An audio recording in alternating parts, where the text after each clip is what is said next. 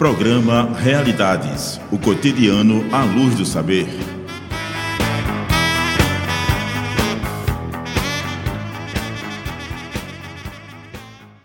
Olá, esse é o programa Realidades e eu sou Lorena Oliveira, professora no curso de Filosofia da UFPE. Você já pensou em quantas roupas você compra por ano?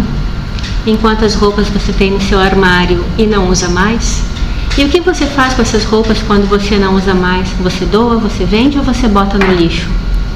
O programa de hoje é sobre moda e sustentabilidade.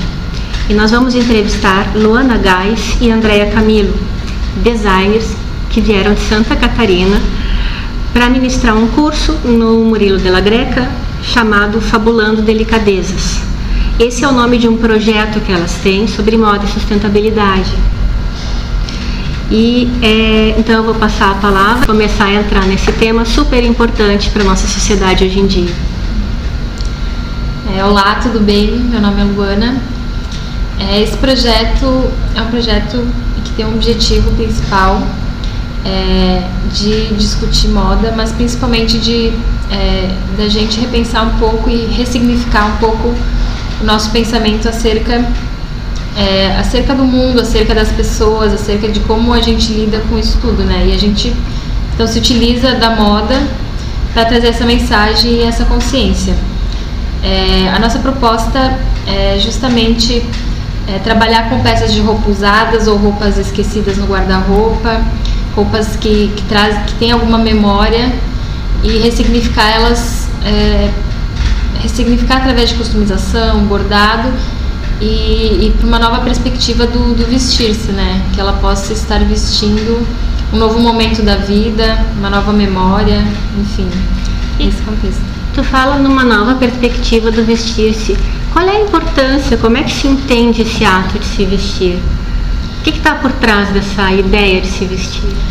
É, é acho que é um pensamento para ser discutido e pensado é, é por que a gente se veste, né, o que motiva a gente a, a se vestir, a usar esse ornamento, né, essa peça de roupa, esse personagem que a gente é, quer ser todo dia, ou que a gente é todo dia. Eu acho que é o ponto de partida para pensar a forma que a gente consome essa roupa, né, essa consciência.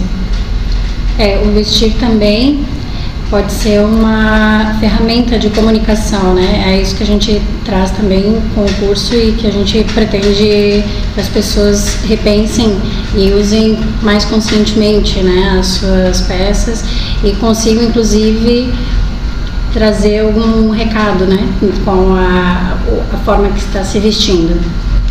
Essa ideia de um recado também é algo que se transmite para outra pessoa e que tem a ver com se inserir num grupo, né? Então, vestir-se tem a ver com identidade? A gente pode falar isso?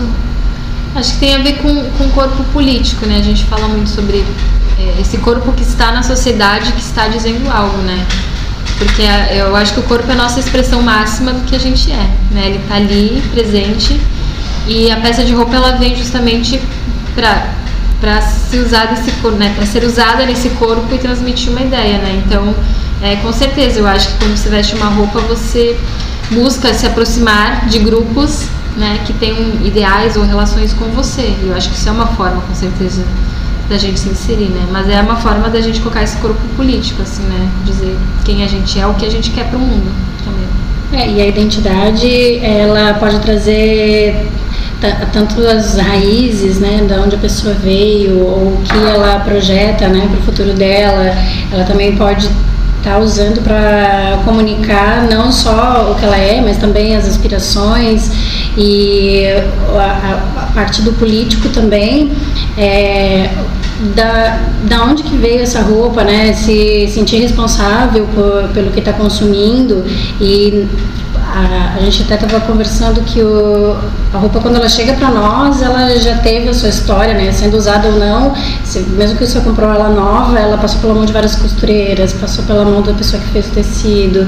Aí ela chegou para você, você constrói uma história com aquela roupa também, e você continua também sendo responsável para depois que ela deixou de servir por algum motivo, ou ela não faz mais parte do seu estilo, você pode adaptar ela, você pode é, daí ressignificá-la ou passar adiante, mas como passar adiante é jogar no lixo, né, a, a, política no sentido também do quanto que eu me importo com o que eu me responsabilizo em consumir, né? Eu, no, desde o início ao fim do processo, enquanto ela passou por mim e depois que ela foi embora, né? De que forma que ela foi embora?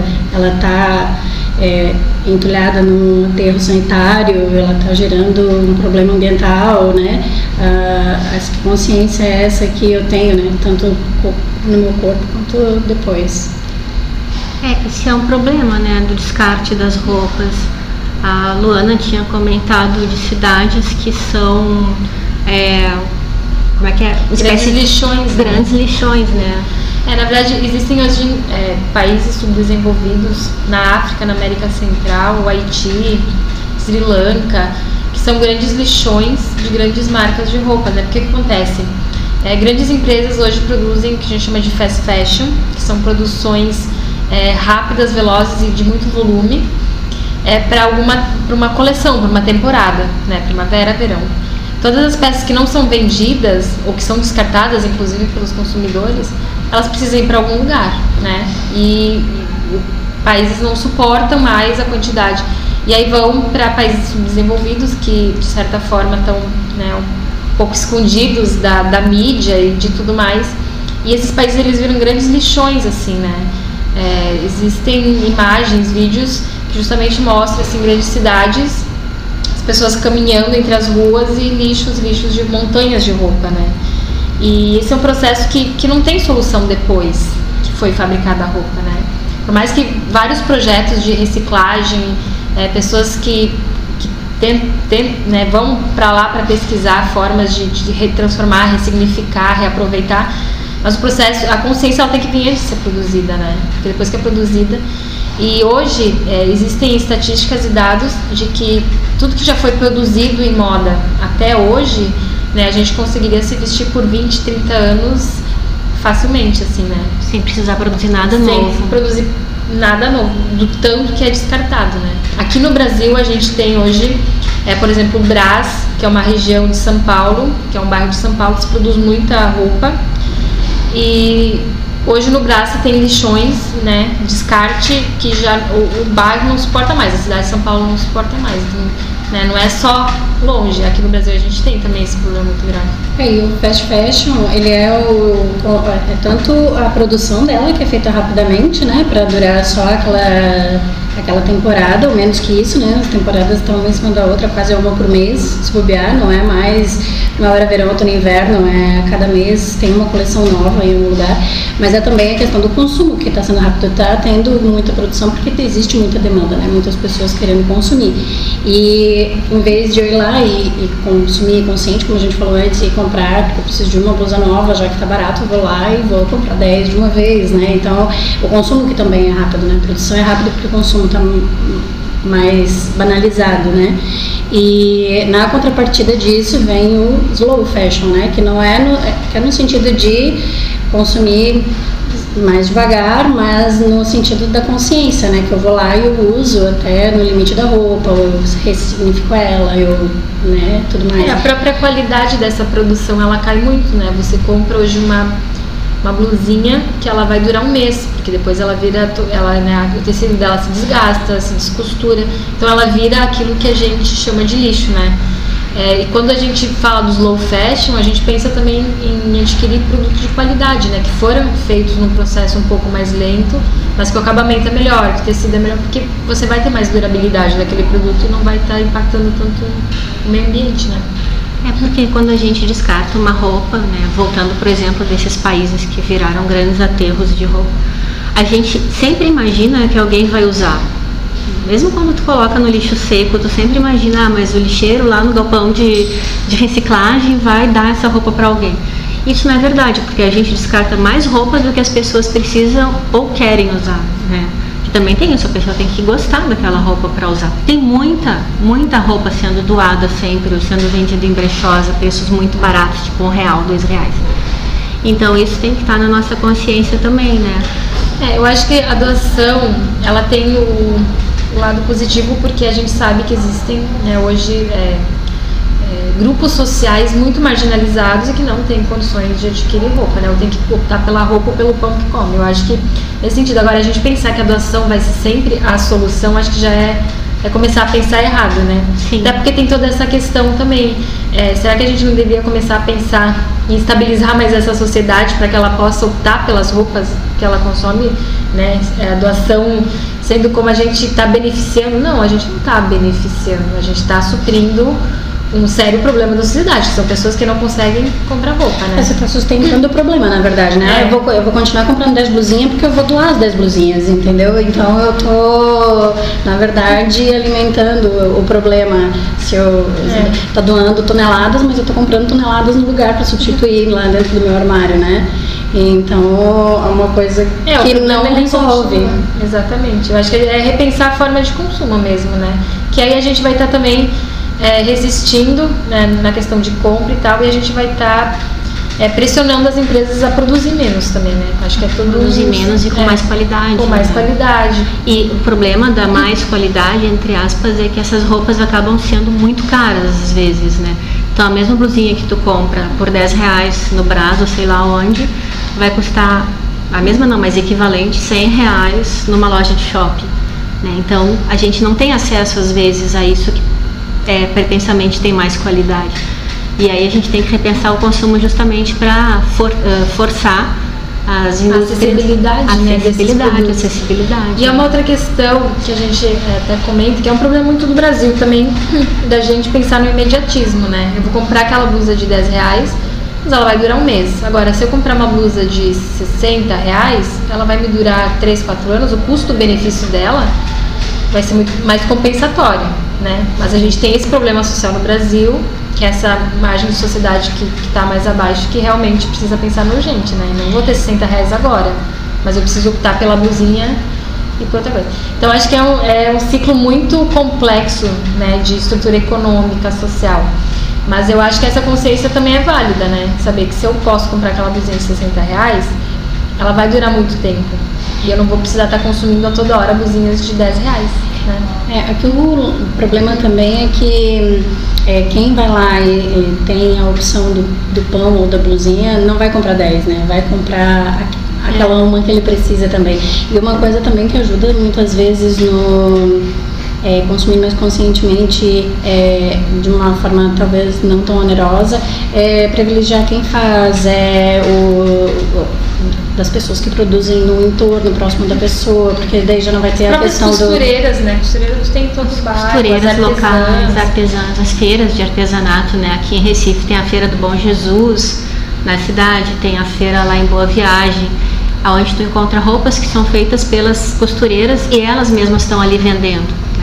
Então, elas podem fazer um ajuste, alguma coisa, te entregar a roupa certinha, sob medida e eh, infinitamente mais barato do que se tu comprar num shopping. Né? E tu tá fortalecendo a economia local, né, local tu tá sustentando realmente quem, quem precisa ser né, quem precisa de dinheiro. Porque quando você compra de uma grande marca, não, não que a gente não possa comprar, mas você não sabe de onde que vem aquela blusinha, você não sabe quem está lucrando com aquilo, quem está trabalhando análogo ao escravo de repente. É. Né? E agora quando você tem o local e que você tem é, uma produção de qualidade, né? Eu acho que é, é muito mais viável e muito mais interessante você tá. É, e você sabe que quem está recebendo o valor integral é realmente a pessoa que fez. Se você compra de uma marca, não que assim agora nada mais pode ser comprado, né, nas lojas, não é isso, mas é uma, uma grande análise para se fazer na hora de consumir, né? Tipo, dessa vez eu vou comprar dessa pessoa, vou estar investindo conscientemente nessa peça de roupa e hum, ela por outro lado no, numa loja maior você está pagando assim um décimo do valor talvez foi para costureira quando muito né é, Costureira, tecido e aviamento, eu acho. é, exatamente. Então, assim, todo o resto são os atravessadores, são todos os transportes de idas e vindas, é o aluguel do negócio, é o salário de todos os funcionários daquela loja, é todo um outro processo que a gente está sustentando por trás, né? E com uma transparência muito duvidosa, né? É. É, eu sempre fico pensando é, aquilo que eu comentei com vocês outro dia, né? É, a gente fica olhando as etiquetas para não comprar uma coisa na China, porque a gente imagina que tem sangue ali por trás, porque foi feito por pessoas escravizadas, enfim, que tu chamou de processo análogo à escravidão. Então a gente tenta evitar né, coisas feitas na China, em Bangladesh, nesses países. E aí tenta buscar a etiqueta feito no Brasil. Mas a gente não sabe de onde vem o tecido. Né? Não tem controle sobre todo o processo. Não sabe de onde vem o botão, de onde vem o zíper, de onde vem a ilhós. Né? Então, por mais que a gente tente comprar roupas produzidas no Brasil ou produzidas numa mesma cidade, a gente não tem controle sobre tudo, né? É, é, é, bem complexo, mas hoje a gente, a gente tem internet que facilita muito também, né? E é essa troca de informações. E, e eu, é o que eu sempre digo, acho que a gente tem que ser, a gente tem que resistir sempre, resistir e questionar sempre, quando a gente tem possibilidade. Né? A gente nunca vai conseguir ser 100% correto em tudo, ético em tudo, sustentável em tudo. Mas onde a gente puder resistir, puder questionar, a gente vai transformando o sistema devagar, né? Acho que a passos lentos, mas ele vai se transformando, porque é a gente que está né, é, com essa demanda de, de preocupações, de e, e, sempre que a gente puder estar tá fazendo isso ao nosso entorno, né, a gente não precisa conquistar o mundo ou transformar o mundo, a gente vai transformando o nosso entorno e vai conscientizando as pessoas que estão à nossa volta, né? Claro, porque mais que a gente não saiba se o tecido vem da China ou se foi produzido aqui, uh, mas a gente sabe que foi a costureira que fez a roupa e não a grande indústria de fast fashion, né? Então, quer dizer, a gente sabe para onde está indo esse dinheiro. Exatamente. E muitas vezes elas não têm nem 100% de lucro em cima da peça. É, porque é, é uma concorrência muito injusta, né? Muito injusta. Muito injusta, principalmente por causa da cultura do consumidor mesmo, assim. Mas vocês não acham que tem um estímulo muito grande, pelo menos no Brasil, para as pessoas estarem consumindo roupa o tempo todo e trocando de roupa o tempo todo? Não tem um pouco de exagero no modo como o brasileiro vê isso? Eu acho que a moda em si, né? Não só aqui no Brasil mas é, é, se você pegar hoje, por exemplo, a Europa, a gente sabe que existe uma consciência maior em tudo, não só na moda, mas na, na questão do orgânico, na questão. Né, hoje é, é, de praxe, né? Você entrar, sei lá, em mercados e você. E na própria consciência do brechó, né? Acho que a, a, se pegar Londres, Paris, são é, cidades que há muito tempo tem brechós e as pessoas consomem brechó. No Brasil, isso, essa informação ela demora para ver. Acho que porque, não sei se é essa cultura um pouco de colonização que a gente sempre está se inspirando lá, ou sempre se inspirou lá fora, né? Estados Unidos, Europa. O que está acontecendo lá? Né? Hoje eu acho que já reverte um pouco. Acho que a gente é, tem uma identidade, está buscando uma identidade muito forte aqui, buscando valorizar o artesanal, né? A gente trabalha muito com moda é, e artesanato, né? Dentro do crochê, e a gente vê que existe um movimento, existe um movimento é, reversa, assim, da gente começar a olhar um pouco para o Brasil o que está acontecendo aqui dentro. Eu acho que isso tem influenciado não só na moda, mas muito nosso comportamento aqui dentro. É certo. A gente vai para um breve intervalo e logo em seguida a gente volta com moda e sustentabilidade.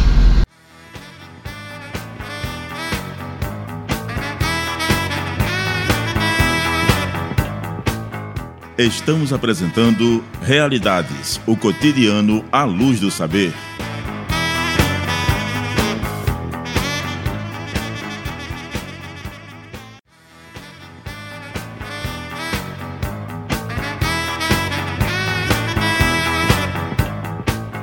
Voltamos a apresentar Realidades, o cotidiano à luz do saber.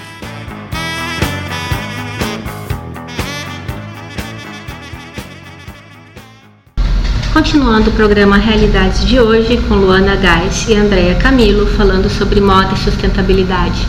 Luana, tu nos falava no bloco anterior que dá pra gente pesquisar e obter informações sobre a roupa, se teve trabalho escravo envolvido, se não teve. Uh, tem algum site, algum aplicativo que tu recomenda para gente fazer essa pesquisa?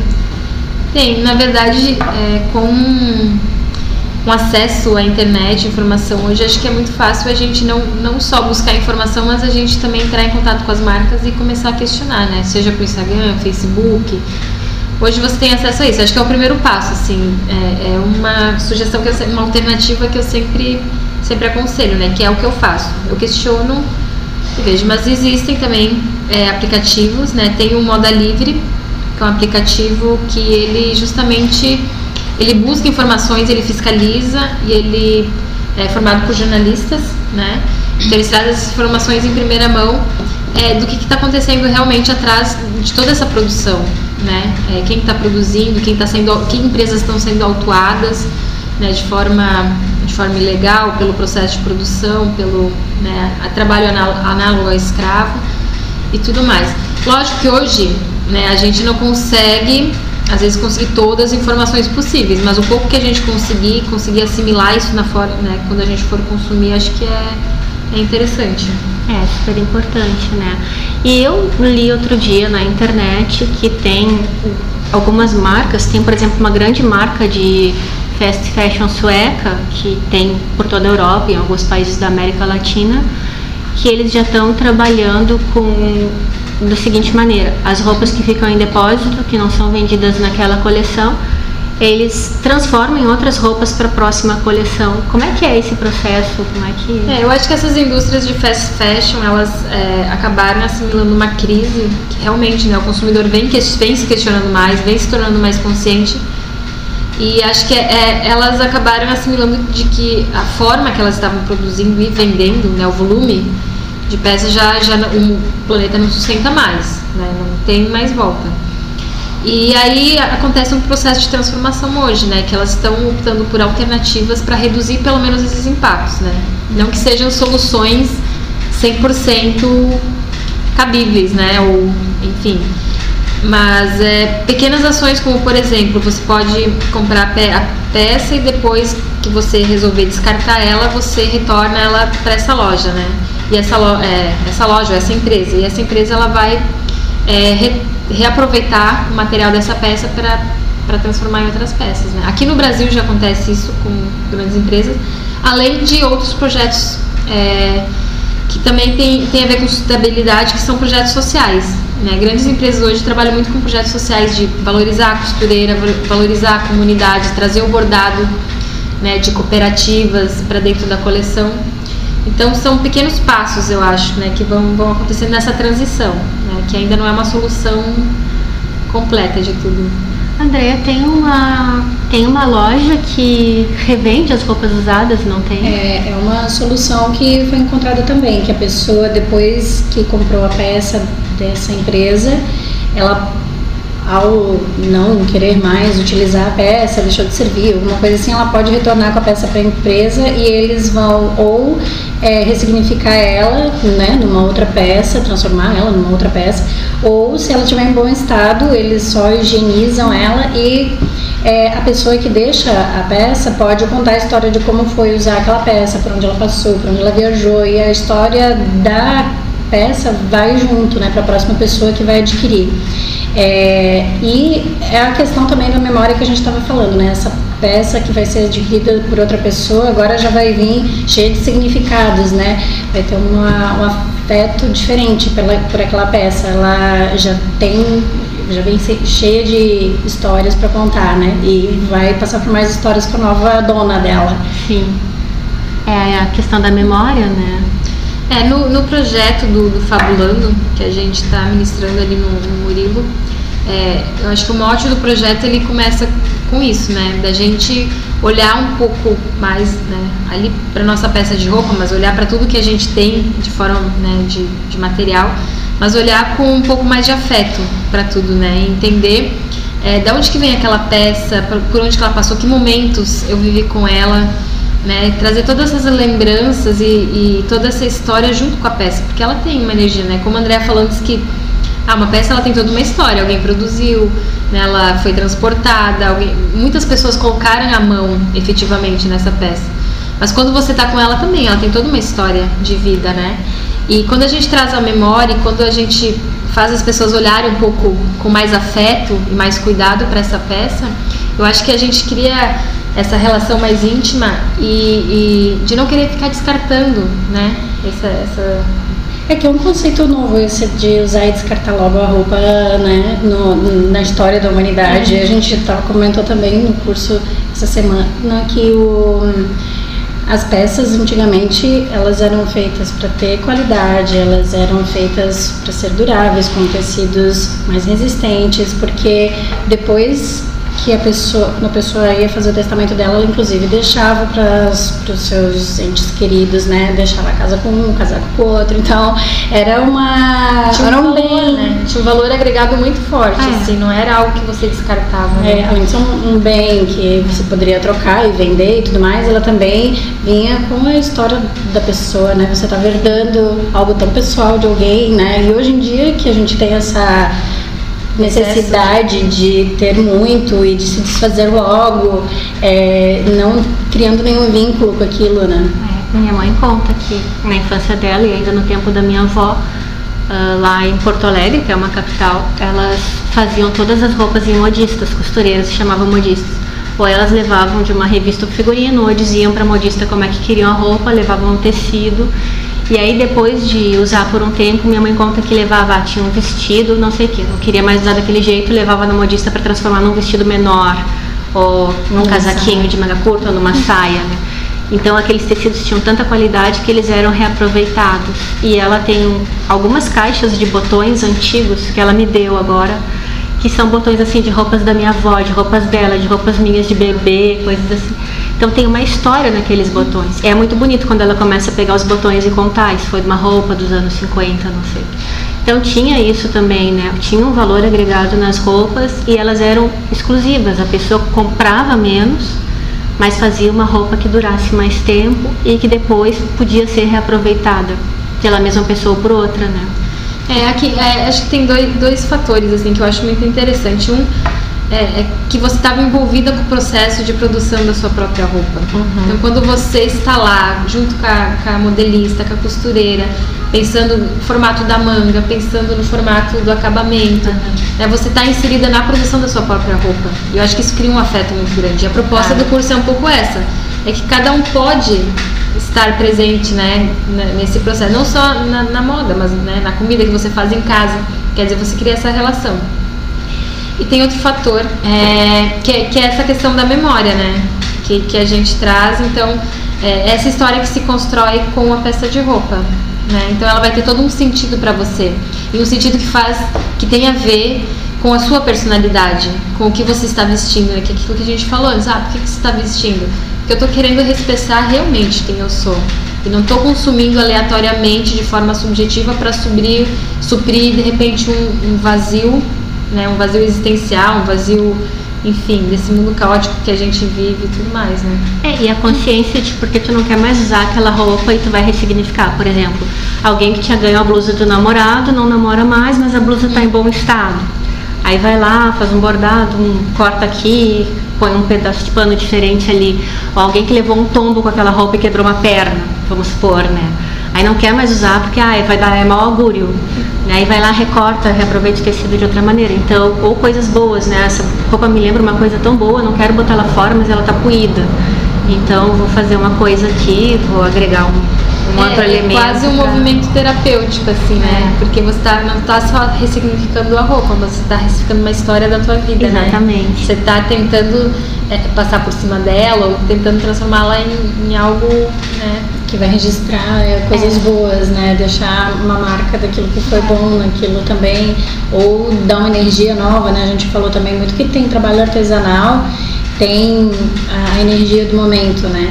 A gente é, trabalha muito com a questão da- das artesãs e a, faz- a gente se envolve muito no processo de criação de peças em crochê e tudo mais. E a mesma artesã faz três peças que a princípio eram para ser iguais e elas saem totalmente diferentes, porque num dia ela fez, ela estava felizona e fez os pontos mais soltos, aí outro dia ela estava mais tensa, os pontos ficaram mais juntinhos. Então o trabalho artesanal também entende isso, porque jamais vai ficar igual, né? A, Sim. a uma- a qualquer outra que exista no mundo, mesmo feito pela mesma pessoa. E quando você faz uma intervenção numa roupa sua, também vai ter aquela energia que você quer dar para aquilo naquele momento, né? Vai se encher ainda mais de, de sentidos e de energias, né? Com certeza. E tu estava falando antes, André, dessa coisa do valor da roupa que ela ia em testamento, né? Tem um livro chamado Casaco de Marques que conta uma história muito curiosa sobre justamente esse casaco. Vocês podem contar um pouco a história dele, porque tem a ver com valor, tem a ver com É, esse livro é muito interessante porque justamente ele fala sobre memória, roupa e dor. Né? E são, então, são três capítulos E um deles ele fala sobre essa história, que era um casaco que o Marx tinha, né, na época muito pobre, né, né, da sociedade muito pobre. Ele tinha uma família, filhos já, e na época ele trabalhava com artigos de jornais, que era o que dava dinheiro para ele. E em paralelo a isso, ele escrevia a grande obra dele, né, que foi o Capital. Só que para escrever o Capital, ele precisava ir numa biblioteca, pesquisar, ler, né, era coisa que ele não conseguia fazer em casa. Só que Londres era muito fria, muito fria, então você não conseguia sair sem roupa. E aí ele precisava penhorar o casaco em alguns momentos da vida para conseguir dinheiro para comprar pão. Quando ele recebia o dinheiro do jornal, ele ia lá e pegava o casaco de volta. Então, é, nesses momentos que ele conseguia pegar o casaco de volta, usar o casaco, ele conseguia sair para a biblioteca escrever o capital, né? E aí, quando ele tinha que devolver esse casaco para o penhor, para penhorar, assim como ele penhorava é, eu sei que o livro conta, né, que eles penhoravam as roupas das crianças. As crianças não podiam ir para a escola, então elas ficavam semanas em casa. Quando ele penhorava tudo, ele ficava trancado em casa, escrevendo os artigos de jornal. Então é, o, é, muito interessante esse capítulo porque ele fala é justamente da importância da roupa e do casaco naquele momento para se ter uma das maiores obras né, filosóficas do, do, século. Assim, né? é. E o valor da roupa, né, que se perdeu com, com esse consumo rápido, exagerado. Quer dizer, Hoje tu vai penhorar o quê? Uma joia de ouro. Né? Você não penhora mais é. um casaco. Né? Se tu chegar na, no banco com um casaco, vão rir. Exatamente, a roupa não vale nada, né? Não vale mais vale nada. nada. E é essa visão que a gente tem que mudar, né? Para mudar é, esse o olhar, Esse olhar de afeto, de valor, e não, não digo só na roupa, mas de tudo que a gente tem, o cuidado, né?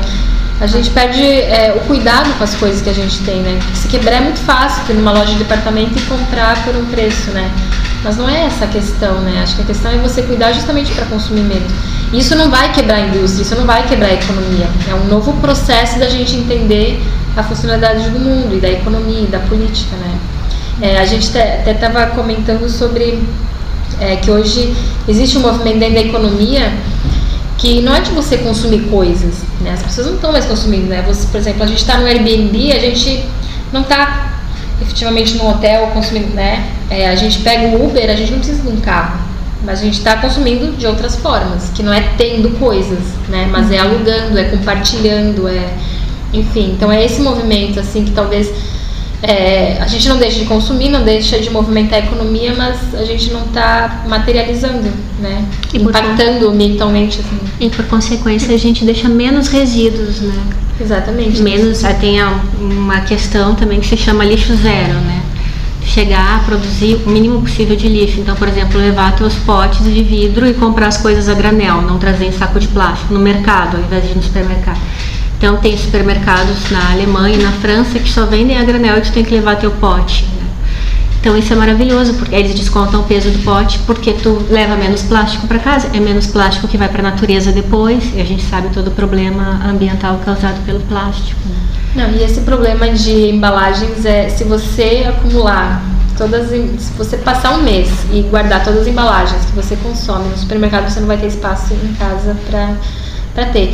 E esse conceito do lixo, né, existe hoje uma vertente de estudo e, e movimento que, que, que, é lixo zero, por exemplo. É, lixo é algo criado pelo homem, esse conceito de lixo, né, entender que o que a gente descarta não vale. Mas não é isso, né, o mundo se transforma, então muitas coisas que são descartadas, elas podem ser reaproveitadas, né. É, inclusive, ontem, a, a gente comentando sobre isso, a gente chegou, que a gente está no Airbnb, e a gente foi jogar lixo lá na lixeira e André encontrou uma calça jeans inteira dobrada em cima do lixo, coincidentemente, né? E a gente ficou analisando isso, né? A roupa tava lá, quer dizer, ela não é lixo, ela tava inteira, ela tinha um rasguinho, ela tava limpa, higienizada. E só que muita gente não ia nem chegar perto daquilo, porque entendeu que estava em cima do lixo e aquilo era lixo, conceito de lixo. Mas o que, que é lixo, né? É algo que é descartado. E você pegou a calça, André? Vou trabalhar ela em cima dela e ressignificar, né? Vai ser uma lembrança do, desse curso, desse momento que a gente viveu aqui. Ah. Eu já tenho as minhas ideias do que eu vou fazer, minhas interferências nela. Que bom, que ótimo. É, a gente encontra muitas coisas interessantes e úteis, né? Nisso que a gente chama lixo, às vezes encontra móveis, roupas, coisas muito, muito legais, quadros, né? É também prestar atenção para o mundo que está à nossa volta, né? E tem uma outra coisa, um outro conceito que eu acho que é bem novo, que é upcycling, né, Luana? O que, que é isso? O que, é. que essa palavra quer dizer? Upcycling, ele faz pouco tempo que se discute essa essa, essa palavra surge assim, ela vem um pouco da ideia de reciclagem. Mas diferente da reciclagem, o upcycling não sofre processos industriais ou processos a ideia é, do upcycling é você ter alguma peça, seja de roupa, seja de decoração, e você conseguir dar uma nova cara para aquilo sem descartar nada, né? Sem necessariamente passar por um processo de, é, de industrialização mesmo, né? Que a reciclagem geralmente né, tem todo aquele processo de lavagem, de enfim, o upcycling não, é você pegar ali o material que você tem e daquilo você transformar em forma manual e mais simples possível. E dentro da moda hoje é um movimento muito forte, assim, dentro das próprias marcas, né? Várias marcas e grandes marcas brasileiras, elas trabalham hoje com o processo de upcycling, seja de tecido, né? De tecido que, que sobrou de, de coleções que iriam para o lixo, né? Então trazer esses tecidos para criar outras peças de roupa, é isso que é tentar não é tentar não ter descarte no processo, né? No processo como como é, todo. E ressignificá-los da forma que estão, né? Não é, ter que desmembrar ou reprocessar, né? Fazer, como a Luana falou, de uma forma mais fácil e mais prática possível, sem outras intervenções que vão gerar mais lixo, mais descarte no processo. E mais trabalho, mais mão de obra também, que isso vai encarecer a peça. Né? Isso. Vamos mais, a mais um breve intervalo do programa Realidades e logo em seguida voltamos.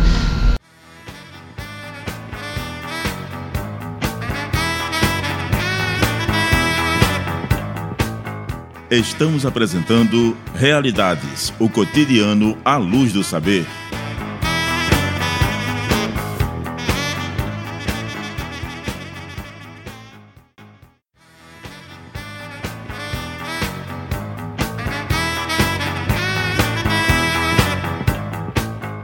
Voltamos a apresentar Realidades, o cotidiano à luz do saber.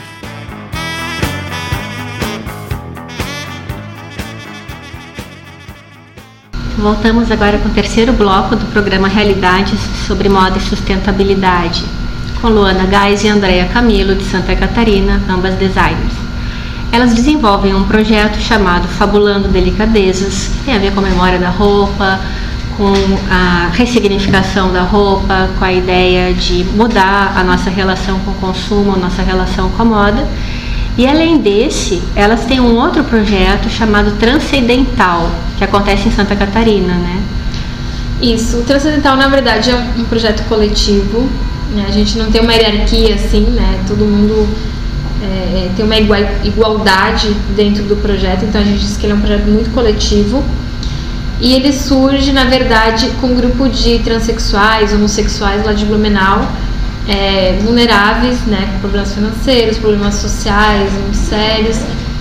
E eles se reúnem para tentar uma, achar uma solução para a vida deles, assim, né, para buscar um caminho um pouco mais coerente, mais ético né, da vida deles. E a, a, ideia inicial deles é trabalhar com moda, né? Eles juntaram ah, cada um gosta, ah, vamos tentar trabalhar com moda.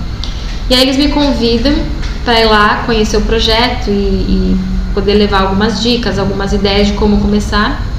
E eu acabo ficando, assim, né? Já faz um ano que eu encontro eles, acabam me inserindo nesse coletivo. Né? Depois eu convido a Andréia, a Andréia participa de uma forma um pouco mais aleatória, mas ela sempre está lá presente. E a gente começa a, a, justamente discutir um pouco essa questão da moda sustentável dentro do projeto, né?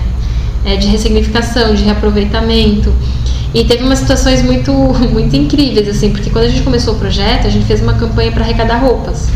Até hoje, a gente recebe por semana sacoladas de roupas de doação.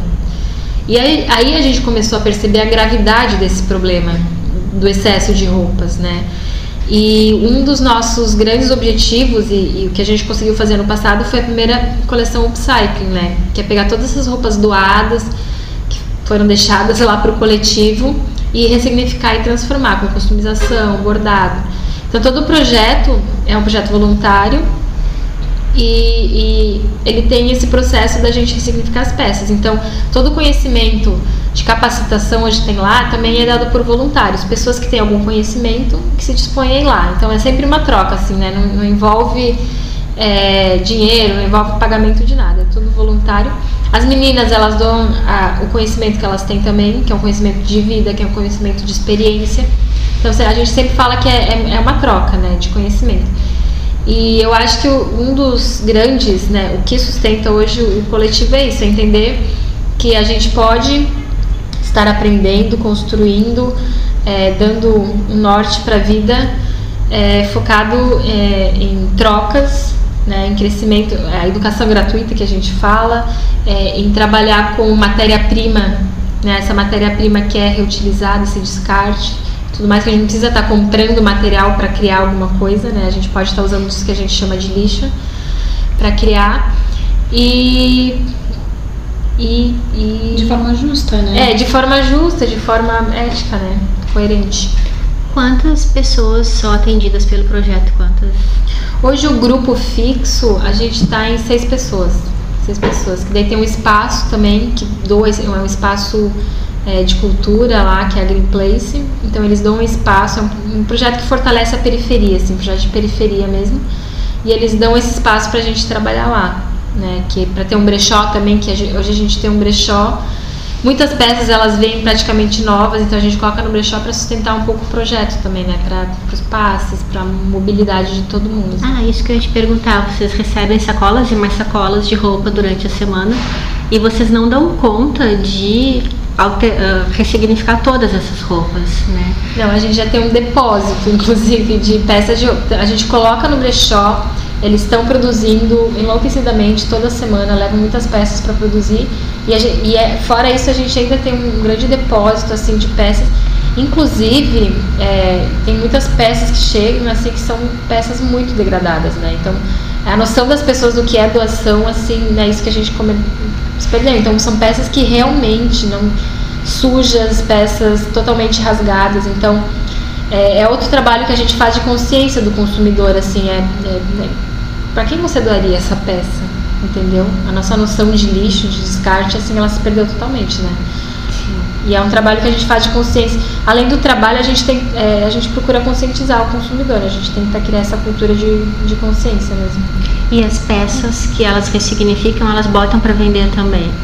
É, hoje a gente tem o Instagram, né? A venda ela acontece por lá. Como a gente ainda tem um espaço emprestado e é difícil a gente estar tá todo momento lá, a gente procura vender elas pelo Instagram, que é o Instagram é, underline transcendental, quem quiser acompanhar o projeto e, e, ver como ele se desenvolve. Transcendental no Instagram. Transcendentais. Transcendentais? Não, transcendental. Transcendental, certo. E Andréia, tu ia falar alguma coisa? É, eu te interrompi. Não, é, a, o interessante do. É, que a gente estava falando também de memória, né? E ali é, todos eles têm a, aquilo que são mais hábeis, né, em fazer.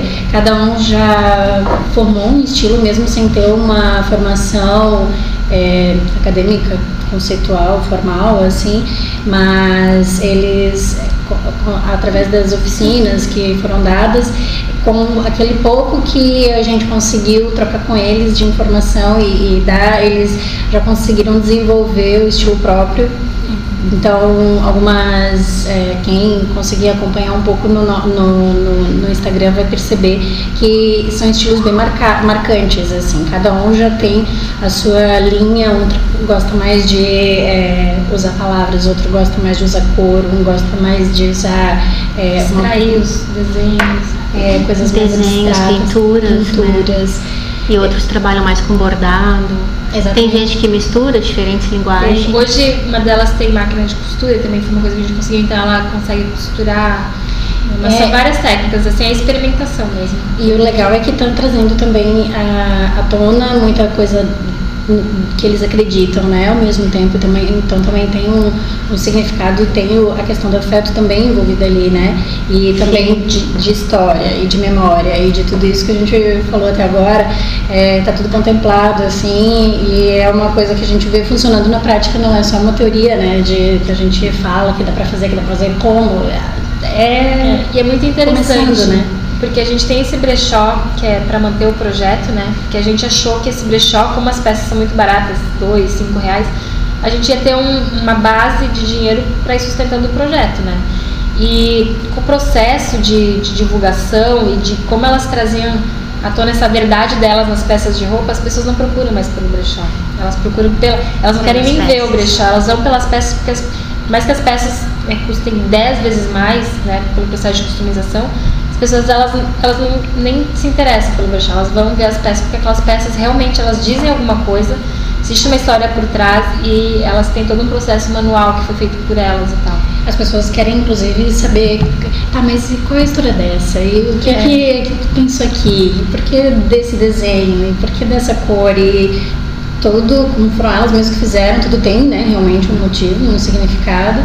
E a peça, ela realmente, a pessoa pagaria até mais por ela, sabe? Mas elas só vendem pelo Instagram. Né? Pelo Instagram. As pessoas perguntam isso pelo Instagram mesmo. É, as pessoas perguntam, elas é, questionam, né? Elas, é, é, incrível, assim. Tanto que no Instagram a gente nem divulga mais o brechó, né? O brechó ele ficou realmente a parte para um plano B do projeto, né? Hoje, graças a Deus, o projeto se desenvolve em cima dessas peças. Que legal. Utilizadas, assim.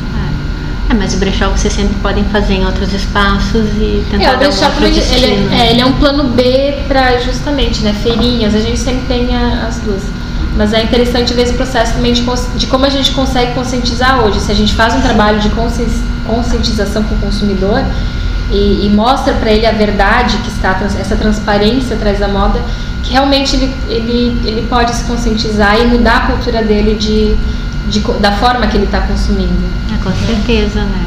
E agrega uma nova memória, né? Como a Andrea falava antes da roupa que tu devolve para a loja, conta a tua história e aí a pessoa que compra essa é a calça da Rita, esse é o casaco do Vitor, não sei o quê, né? Então tem uma outra história que é a história de quem fez, né? É. E tem e também elas trabalham com encomenda. Então se você tiver uma peça de roupa em casa, né, aquela história, aquela peça que está guardada no guarda-roupa há tempo, você não quer se desfazer dela, você pode levar para elas sentar com elas, tomar um café, contar a sua história, né? Ir lá fazer uma sessão terapêutica e a partir disso criar junto com elas uma nova transformação com a roupa, né?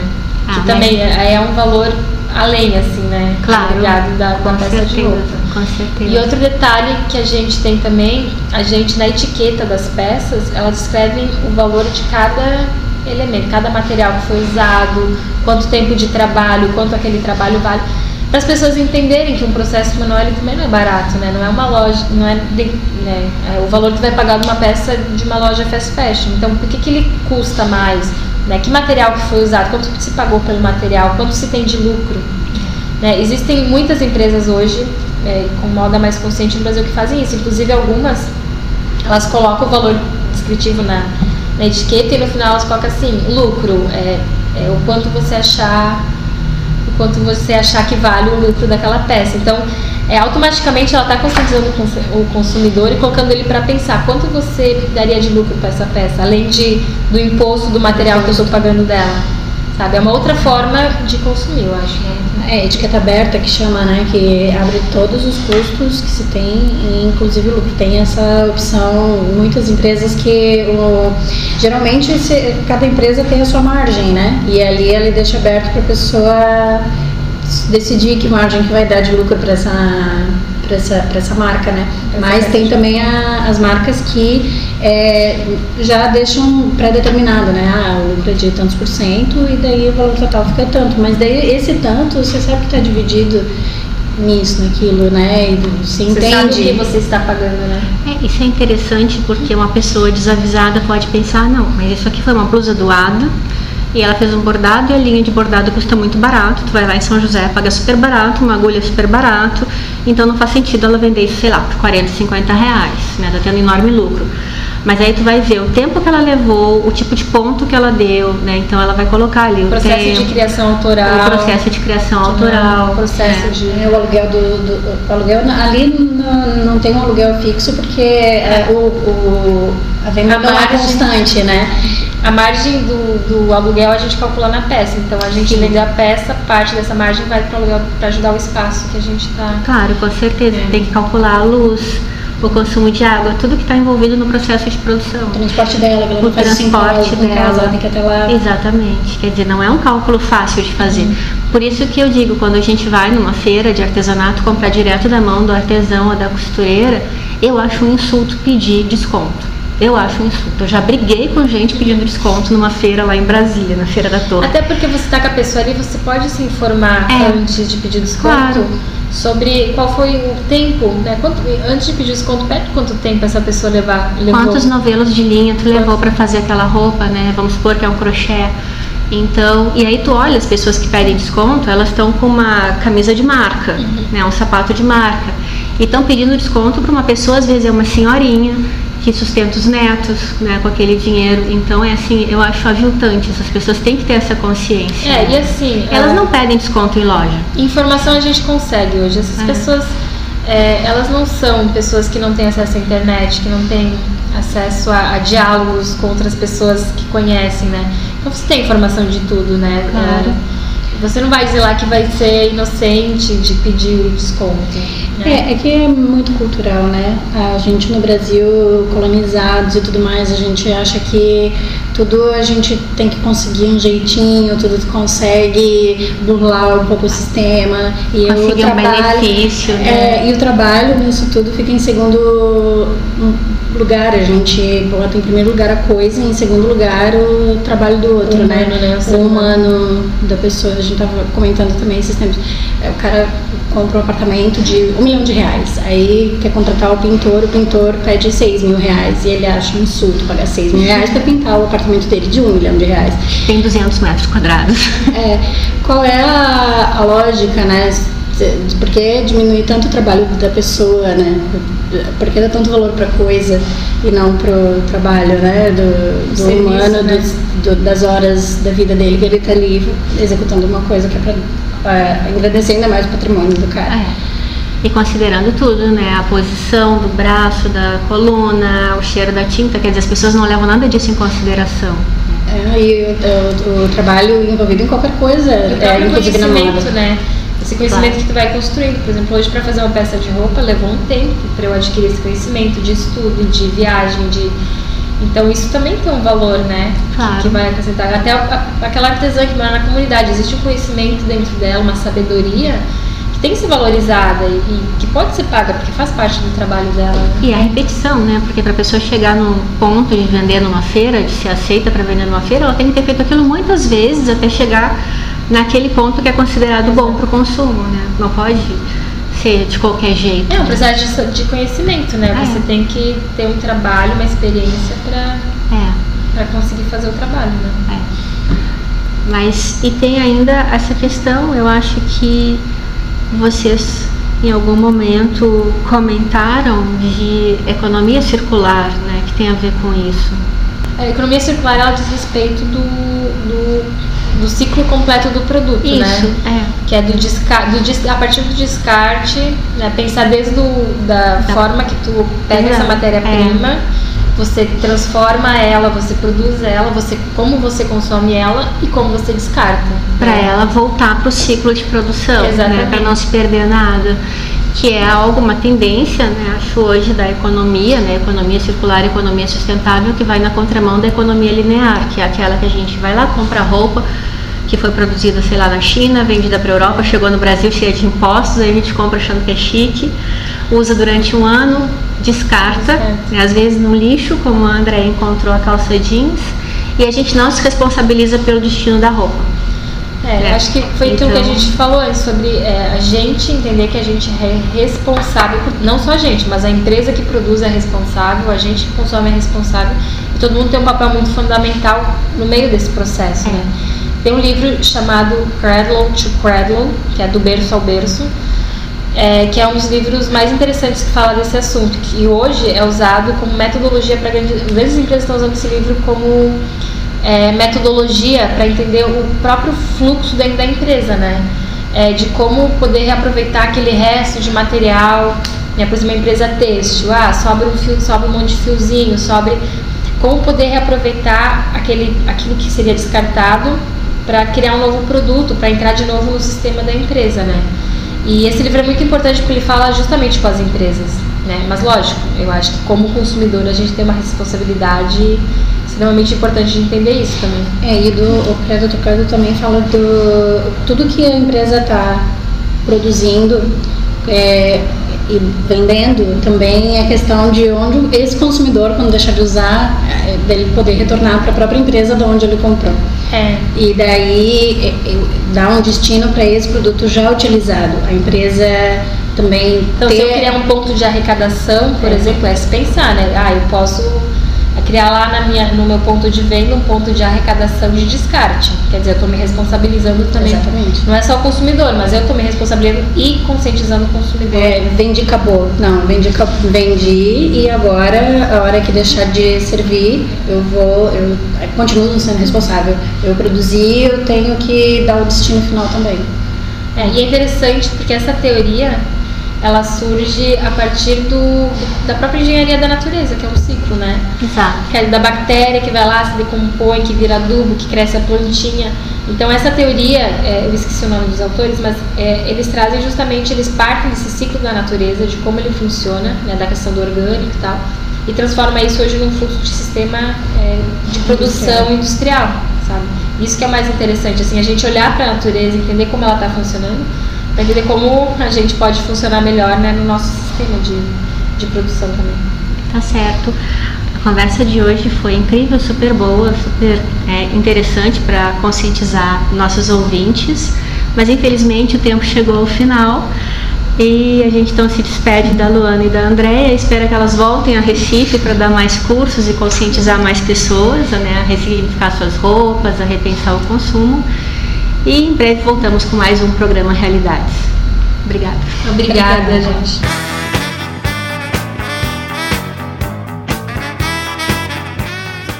Você ouviu Realidades, o cotidiano à luz do saber. Apoio Proeste UFPE.